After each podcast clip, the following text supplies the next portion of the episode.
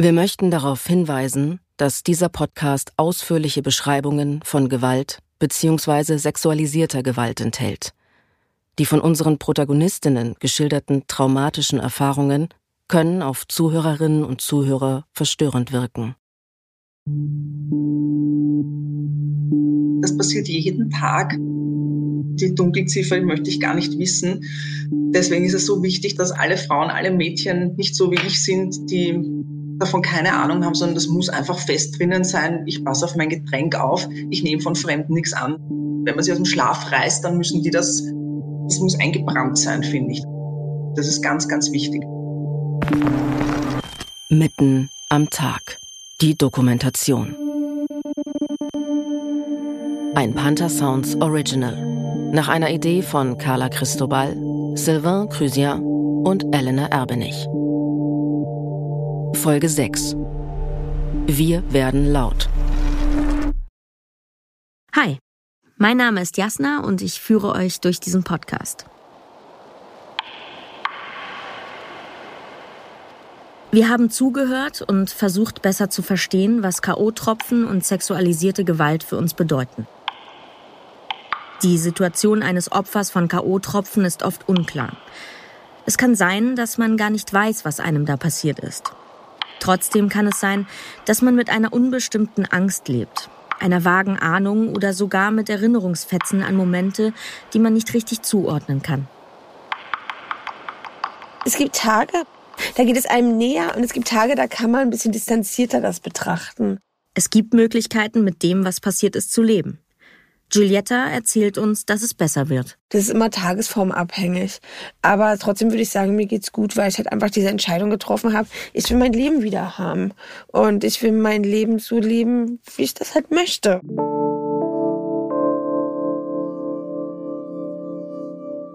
Anzeige erstatten ist nicht nur für die Statistik relevant, sondern kann auch helfen, die eigene Erfahrung zu verarbeiten.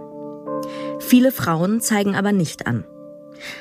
Auch wenn man die Hoffnung aufgegeben hat, dass der eigene Täter verurteilt wird, kann man trotzdem Anzeige erstatten.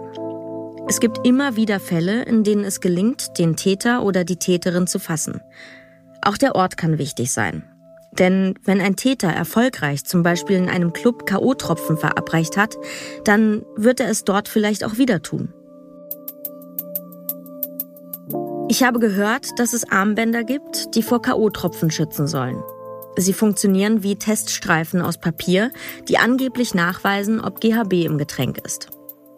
Wir erfahren von Dr. Sven Hartwig, dem Leiter der toxikologischen Abteilung in der Charité, dass es schwierig ist, nur auf GHB zu testen, wenn in der Praxis viele unterschiedliche Substanzen eingesetzt werden. Das verspricht dann Sicherheit, die nicht da ist und ist sehr gefährlich. Die Verantwortung liegt einfach nicht bei den Opfern es gibt kein richtiges und falsches Verhalten und auch Bändchen und Schlüssel, Handyhänger. Wie oft soll ich das am Abend machen? Carola Klein ist auch nicht von diesen Armbändern überzeugt. Da hängt ja dann auch eine gewisse Ideologie dran. Das könnte benutzt werden, um zu sagen, guck mal, wenn du das, das, das alles beachtest, dann kann dir das gar nicht passieren. Das stimmt einfach nicht. Es kann immer überall passieren. Es könnte hier passieren. Ich habe hier gerade ein Glas Wasser angenommen äh, soll ich da jetzt erstmal mein Armband eintauchen? Deswegen, ich finde es teilweise nicht schlecht im Sinne von, wenn ich so ein Armband trage, dann sehen vielleicht potenzielle Täter, hö, sie ist auf jeden Fall sensibel für sowas. Aber die Maßnahmen dürfen nicht von den Frauen und Mädchen erwartet werden. Das führt außerdem dazu, dass diejenigen, die sowieso schon total viel Angst haben, gar nicht mehr rausgehen, so ungefähr. Dass die Eltern total verunsichert sind und ihre, ihre Töchter bestücken mit allem Möglichen. Das finde ich nicht so eine gute Richtung. Ich finde, das wird wieder zu einem Unterdrückungsinstrument gegen Frauen und Mädchen, die es ja in erster Linie auch betrifft. Manchmal, wenn ich nachts von der U-Bahn komme, nehme ich den Schlüssel so in die Hand, dass ich damit zuschlagen könnte. Und wenn ich nachts alleine über die Straße laufe, dann erinnere ich mich an das, was sie mir damals in der Schule beigebracht haben. Die drei Ls. Lärm, Leute und Licht. Das alles spielt sich manchmal wie ein Automatismus in meinem Kopf ab. Das heißt nicht, dass es sich nicht lohnt, vorsichtig zu sein oder zu wissen, wie man sich verteidigt. Aber wir alle, als Gesellschaft, als Erzieher und Erzieherinnen, als Eltern und Institutionen, sollten die Energie darauf lenken, ein Umfeld zu schaffen, in dem es sich frei und sicher leben lässt, so gut es eben geht. Die Aufklärung soll da passieren, wo das Problem steckt. Und zwar bei Männern, die es nicht schaffen, mit einer Frau normal zu reden und in Kontakt zu kommen und irgendwie zu dem Gedanken kommen, dass sie eine Person jetzt druggen können. Also ich verstehe auch nicht, wie man zu so einem Gedanken kommt. Und diese Aufklärung ist ja nicht mal nur eine Drogenaufklärung. Es ist ja, wie geht man mit Menschen um und wie, wie bekommt man das, was man will. Und dass man das nicht einfach so für andere Leute entscheiden kann, was mit ihnen gemacht wird. Einen respektvollen Umgang von allen Seiten ist genau das, was es braucht. Das heißt, dass wir, um Opfer zu verhindern, auch den Menschen helfen müssen, die ihre Bedürfnisse gerade nicht mehr adäquat äußern können. Ich weiß, dass das alles nicht so einfach ist. Und unsere Protagonistinnen wissen das am besten. Sie haben einen langen und anstrengenden Weg hinter sich. Natürlich gibt es aber immer noch Gedanken, dass wenn ich spazieren gehe, wenn ich rausgehe, vielleicht guckt jemand mich ein bisschen länger an oder so. Und man denkt, oh, das könnte die Person gewesen sein. Oder jemand guckt ganz schnell zu Boden. Jemand guckt, läuft dann einem vorbei und guckt ganz plötzlich auf den Boden oder wird irgendwie unruhig oder und dann merkt man aber, der sucht eigentlich nur nach seinem Schlüssel in der Tasche oder so oder nach seinem Handy. Aber das sind solche kleinen Situationen, wo man manchmal denkt, Mensch, es könnte die Person gewesen sein, es könnte aber auch die Person gewesen sein, weil bis heute weiß ich ja nicht, wer das gemacht hat, wer das war und das beschäftigt einen und das wird mich auch weiter beschäftigen.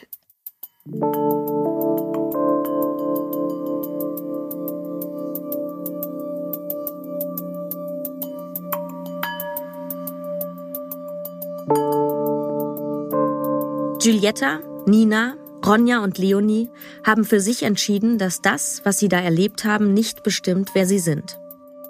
Und ihr Kampf ist noch lange nicht vorbei. Es bedarf noch so viel Aufklärung und es ist noch nicht das Problembewusstsein vorhanden, das da sein muss, damit die Mehrheit der Menschen in unserer Gesellschaft eine Veränderung will. Und das sehe ich halt so ein bisschen als meine Aufgabe.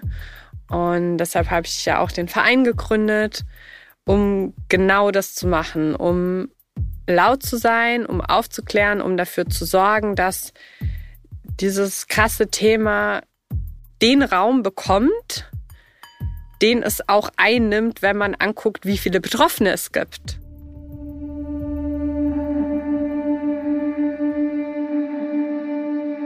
K.O.-Tropfen sind geschmacklos, farblos und geruchlos. Genauso unsichtbar wie in einem Getränk sind sie leider auch immer noch in unserer Gesellschaft. Das hat auch damit zu tun, dass sie mit dem Thema sexualisierte Gewalt verknüpft sind, die oft mit dem Missbrauch von K.O.-Tropfen einhergeht. Die Dunkelziffer macht jede Sichtbarkeit in Tabellen, Statistiken und Diagrammen fast unmöglich. Das heißt aber nicht, dass sie als Problem und in dem Leid von Frauen und Menschen nicht weiter existieren. Institutionen, also Polizei, Richterinnen und Richter und medizinisches Personal, brauchen Richtlinien und Vorschriften für den Umgang mit Opfern von oftmals traumatisierenden Straftaten. Jede retraumatisierte Person ist eine zu viel. Alles muss auf Unterstützung ausgerichtet sein. Wenn wir alle mehr über dieses Thema sprechen, finden wir auch einen besseren Umgang und können im schlimmsten Fall das Umfeld für die Betroffenen sein, das sie wirklich brauchen. Täter verschwinden nämlich genauso wenig wie KO-Tropfen, nur weil man sie ignoriert. Unsere Protagonistinnen gehen einen mutigen Weg. Diesen Weg sollten wir mit ihnen gehen. Keine Angst haben, Dinge auszusprechen und uns nicht von Menschen einschüchtern lassen, die glauben, unsere Gesellschaft sei nicht veränderbar. Ich will helfen. Und selbst wenn ich nicht immer sofort die perfekte Lösung parat habe, heißt das nicht, dass wir das nicht gemeinsam als Gesellschaft Schritt für Schritt angehen können ich weiß, es ist so eine Phrase, so eine abgetroschene Phrase, dass man sagt, so, ja, reden hilft. Aber reden hilft wirklich.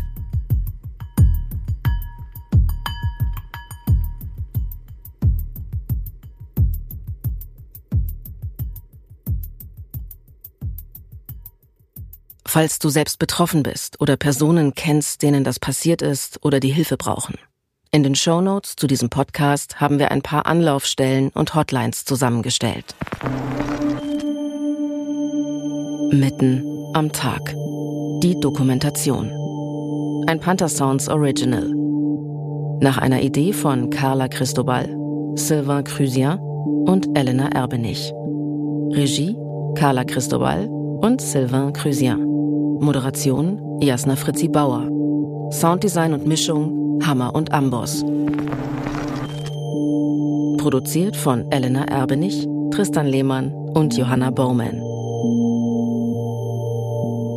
Mitten am Tag. Die Dokumentation ist eine Produktion von Panther Sounds in Zusammenarbeit mit Pantaleon Films.